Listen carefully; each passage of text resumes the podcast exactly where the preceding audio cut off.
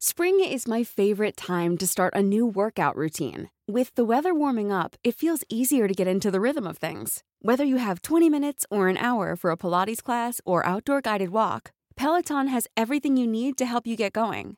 Get a head start on summer with Peloton at onepeloton.com.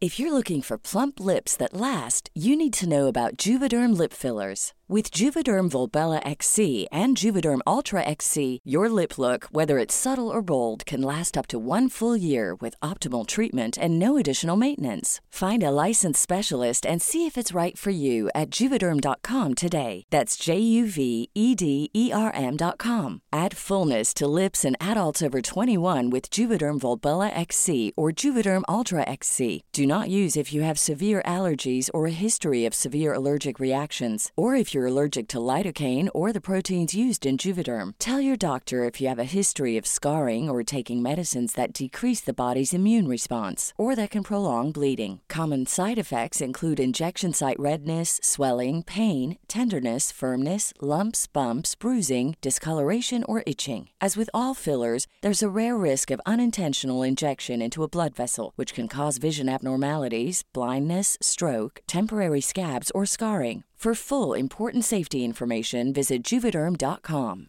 Spring is my favorite time to start a new workout routine. With the weather warming up, it feels easier to get into the rhythm of things. Whether you have 20 minutes or an hour for a Pilates class or outdoor guided walk, Peloton has everything you need to help you get going. Get a head start on summer with Peloton at onepeloton.com.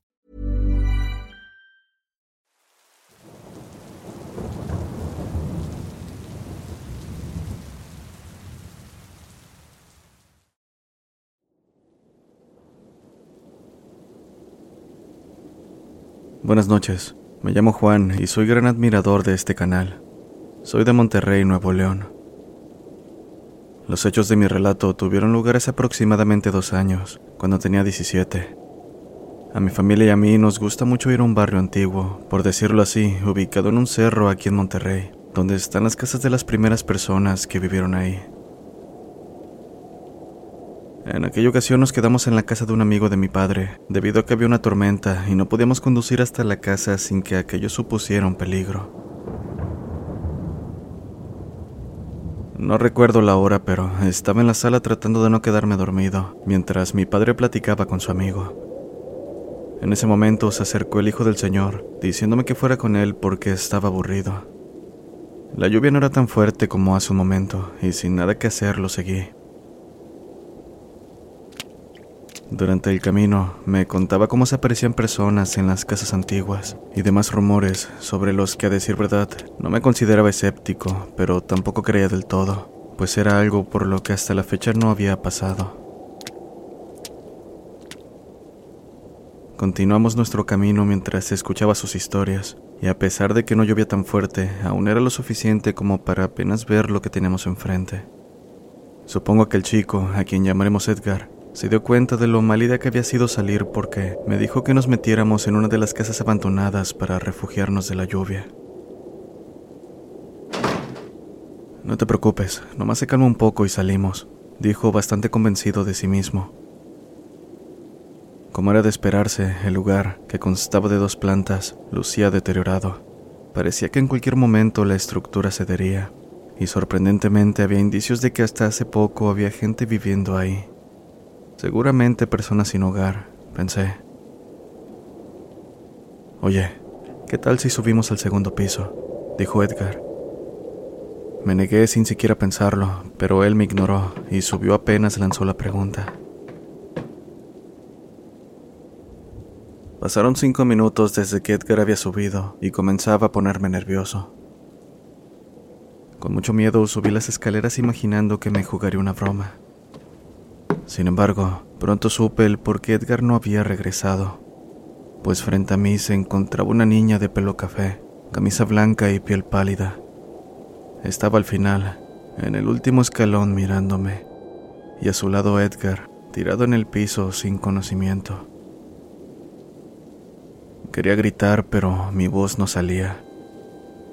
De alguna manera me armé de valor y tragando saliva le dije a esa niña, Fuiste tú quien lo hizo. Ella movió lentamente la cabeza negando. Juro que en ese momento me encontraba nada de llorar. Solo quiero a mi amigo y te prometo que nos iremos, dije con la voz quebrada. Aquella niña que hasta hace un momento mostraba un rostro inexpresivo, dibujó una gran sonrisa y con una voz tétrica me dijo, No deberían estar aquí, esta vez lo dejaré pasar. En ese momento una ráfaga de viento me hizo cerrar los ojos y cuando los abrí, la niña había desaparecido. Sin detenerme a pensar en lo que acababa de ocurrir, fui rápidamente por Edgar. Lo levanté y llevé afuera sin importarme la lluvia. Como pude, lo desperté y nos fuimos corriendo de regreso a su casa. Curiosamente nadie pareció darse cuenta de que nos habíamos ido y la noche terminó sin otro incidente. Por la mañana le conté lo sucedido a Edgar y él aseguró haberse desmayado por ver a la niña frente a él. Le contamos lo sucedido a su padre, quien lo reprendió, diciendo que no debimos entrar a ese lugar. También dijo que la casa había sido vendida después de que una pequeña falleciera bajo circunstancias extrañas. Después de desayunar nos fuimos agradeciendo por la hospitalidad. En el camino de vuelta pasamos por aquella casa. Di un vistazo viendo que en una de las ventanas se encontraba la silueta de una niña moviendo su brazo lentamente, despidiéndose de mí.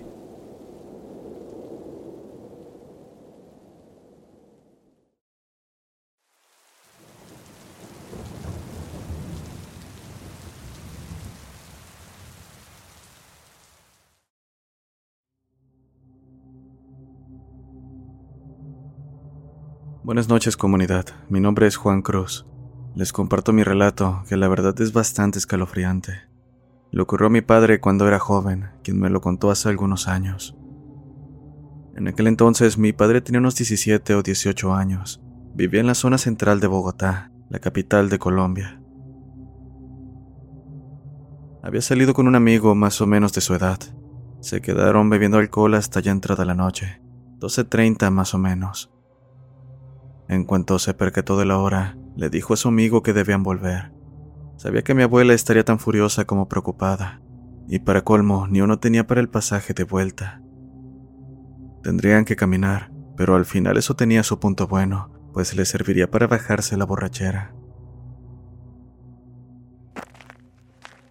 Estando cerca del cementerio central por el que debían pasar, mi padre y su amigo se percataron de la presencia de una mujer que iba por el mismo sendero, pero un poco más adelante de ellos.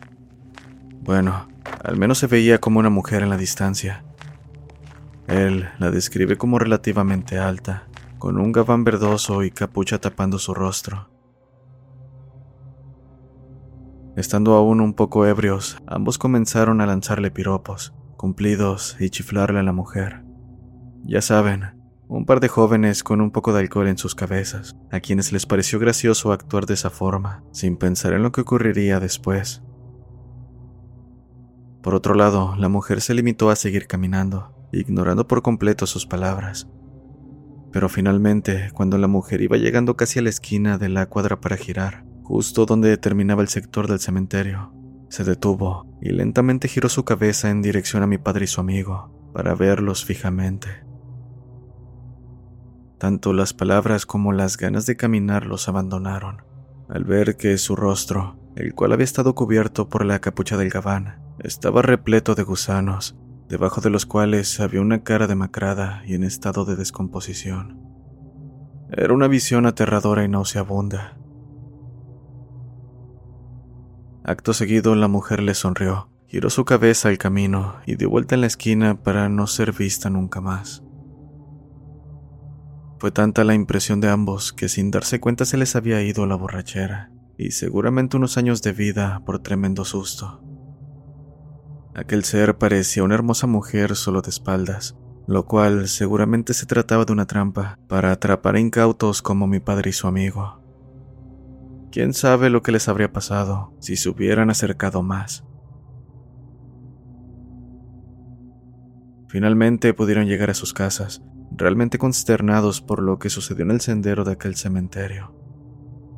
No saben bien qué fue lo que se toparon esa noche.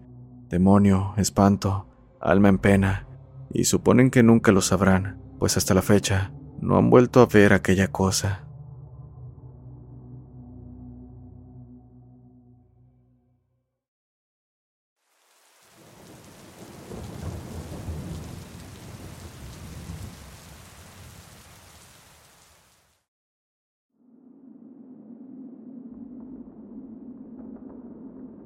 Lo que vengo a contar es un evento que ocurrió hace año y medio, el cual se relaciona con sucesos que hasta la fecha siguen ocurriendo. Soy del estado de Aguascalientes, exactamente del municipio de Calvillo. Tengo 21 años. Hace año y medio decidí vivir en unión libre con quien entonces era mi novia. Ella vivía en otro municipio del estado. Por temas de trabajo decidí irme a vivir con ella. Podría decirse que al centro de Aguascalientes. Esto para tener más facilidades. Fue por ello que de alguna manera terminé distanciándome de mi familia, visitándolos cada fin de semana o 15 días. Mi novia me acompañaba en cada una de esas visitas, pero hubo una en la que no quiso, quedándose con su madre. Al final, no me quedó más remedio que prometerle regresar ese mismo día por la noche, y salí en la minivan. Después de pasar todo el día con mi familia, tomé el camino de regreso a casa, aproximadamente 45 o 50 minutos de carretera. Los que sean de mi estado o en ocasiones hayan tomado la misma carretera sabrán identificar que a medio camino, a la altura de un rancho llamado El Pedernal, se encuentran unas curvas entre unas peñas donde han ocurrido algunos accidentes. Debo decir que nunca había tenido ningún antecedente con cuestiones del tipo paranormal, pero esa noche al pasar por dicho lugar y voltear por el retrovisor para ver si no había algún otro vehículo que me quisiera adelantar, vi que en el asiento trasero, junto a la ventana, estaba sentada una mujer que por más extraño que pueda parecer, creí que se trataba de mi pareja, pues ella acostumbraba en algunas ocasiones pasarse ese asiento para dormir en el camino. Fue debido a lo común que era esto y seguramente el cansancio, que no me percaté hasta después de dos kilómetros que quise sacarle plática, que ella no me había acompañado en esa ocasión. De cualquier forma, no recibí respuesta de quien sea que estuviera atrás, y no quise voltear nuevamente, solo seguí manejando hasta llegar a casa. Agradezco no haberme dado cuenta o no haber prestado atención a esa presencia en su momento ya que posiblemente por el susto o la impresión habría tenido un accidente. Desde ese día hasta la fecha, en algunas ocasiones cuando estoy caminando solo, veo una presencia siguiéndome, sin importar si es de día o de noche. Pero no le quiero prestar atención, pues aquello parece no tener intención de hacerme daño. Al menos así lo percibo, y aunque fuera caso contrario, no sabría cómo deshacerme de ella. Quiero añadir que también en múltiples ocasiones he soñado con este ente, pero nunca me ha hablado ni se acerca mucho a mí. Es como si me vigilara a distancia.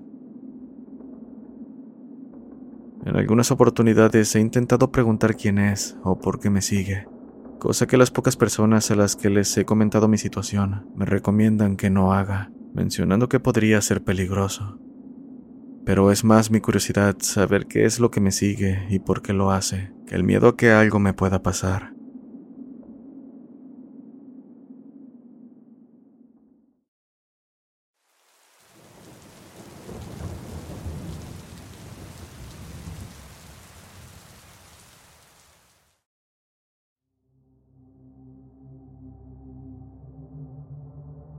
Mi nombre de pila es Vian y trabajo para una reconocida marca de productos de alcohol. Mi historia comienza por ahí de febrero del 2016, cuando en un día normal, saliendo de mi trabajo, me fui con unos amigos a relajar y pasarla bien en un lugar de micheladas en Naucalpan. Todo estuvo bien esa noche, hasta la hora de irme a casa. Cabe señalar que para este punto me encontraba algo entonado, mas no ebrio como para no distinguir lo que pasaba a mi alrededor. Sucede que mi compañera pidió un Uber en conjunto con otras personas para que nos llevaran a nuestros destinos. pero en mi dirección se equivocó y me llevaron a la misma calle, pero de otra colonia que estaba demasiado lejos de mi dirección real. No me percaté porque estuve dormido en el trayecto, pues iba a ser el último que dejaran de las tres personas que íbamos, hasta que el conductor me despertó y dijo, Ya llegamos, joven. Me bajé confiado y todavía medio dormido, pensando que ya estaba en mi casa, hasta que me di cuenta de que no reconocía esa zona. Me asusté mucho y busqué salir a un sitio concurrido para preguntar dónde estaba. Esa noche se me hizo fácil, por la hora, pasarme un parque a hacer tiempo mientras abrían el metro. Sin embargo, aún faltaba mucho y decidí entonces aventurarme a caminar hasta mi casa. No sé en qué estaba pensando. Fue una decisión arriesgada, lo admito, pero ya no traía dinero como para tomar otro taxi, y para colmo, tampoco pila en mi celular como para pedir otro servicio de plataforma. Bueno, ni hablar dije para continuar con mi loca aventura de irme caminando a casa. Para este punto eran ya entre las 2.30 y las 3 de la madrugada. Empecé a meterme entre las calles, fijándome en siempre ir al norte. Todo iba bien hasta que de la nada me salieron dos perros. Por un momento pensé que me atacarían o algo por el estilo, pero no fue así. Además, tenían un comportamiento y apariencia muy extraños. Eran grandes y lucían fuertes, uno blanco y el otro negro, con ojos marrón o rojos. Este último detalle me causó miedo, lo que me hizo caminar más rápido. A pesar del susto, la situación permaneció tranquila para mi fortuna, hasta que llega un punto donde había un grupo de personas tomando en una esquina. Me miraron de una manera muy sospechosa apenas me divisaron en la calle. Mi instinto me decía que me querían asaltar, y creo que así habría sido, de no ser porque esos perros que venían siguiéndome les ladraron ferozmente. Esto me dio tiempo de correr y desconcertado por lo que había pasado, fui a dar un camino donde estaban las vías del tren. Sin saber qué demonios ocurría, ahora estaba perdido y no tenía manera de usar el GPS porque no tenía pila en mi celular. Así estuve caminando quién sabe cuánto, sin encontrar el retorno a alguna calle o avenida. Mi preocupación ya era mucha hasta que, de la nada, nuevamente esos perros salieron detrás de mí. Todo el tiempo me estuvieron siguiendo y de alguna manera me guiaron hacia una salida al circuito interior. No lo podía creer, pero no tenía miedo, así que seguí mi camino con los perros acompañándome. Finalmente llegué a mi casa cuando ya estaba amaneciendo. Eran aproximadamente las 7 de la mañana. Cuando llegue, los alimentaré y daré agua a estos peludos que me protegieron todo el tiempo. Pensé, aunque para mi sorpresa, en cuanto abrí el zaguán de la entrada y volteé, los perros ya no estaban. Los busqué, pero por más que lo hice no di con ellos. Al entrar se encontraba mi madre, y apenas me vio dijo, ¿Dónde estuviste? Estuvimos marcándote y no te localizamos. Lucía sumamente enojada y preocupada, y no era para menos. Fui un tonto, pero había una razón más fuerte para que ella estuviera así. Resulta que mi madre me mostró un niño Dios partido por la mitad, diciéndome que a las 3 de la mañana dicha figura de yeso se cayó desde el altar donde lo tenían sin explicación alguna. Fue como si alguien lo hubiera arrojado desde lo alto en señal de aviso. Creo que esa noche fui muy afortunado y alguien puso a esos perros en mi camino. ¿Ayuda divina? No lo sé. Tengo entendido que existe la leyenda de un perro llamado el Cadejo, que ayuda a la gente que bebió para llegar con bien a su destino.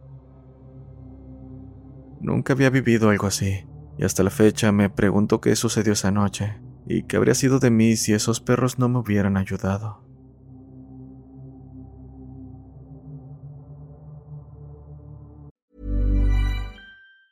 Even on a budget, quality is non-negotiable. That's why Quince is the place to score high-end essentials at 50 to 80% less than similar brands. Get your hands on buttery soft cashmere sweaters from just 60 bucks, Italian leather jackets, and so much more. And the best part about Quince, they exclusively partner with factories committed to safe, ethical, and responsible manufacturing. Elevate your style without the elevated price tag with Quince. Go to quince.com slash upgrade for free shipping and 365-day returns.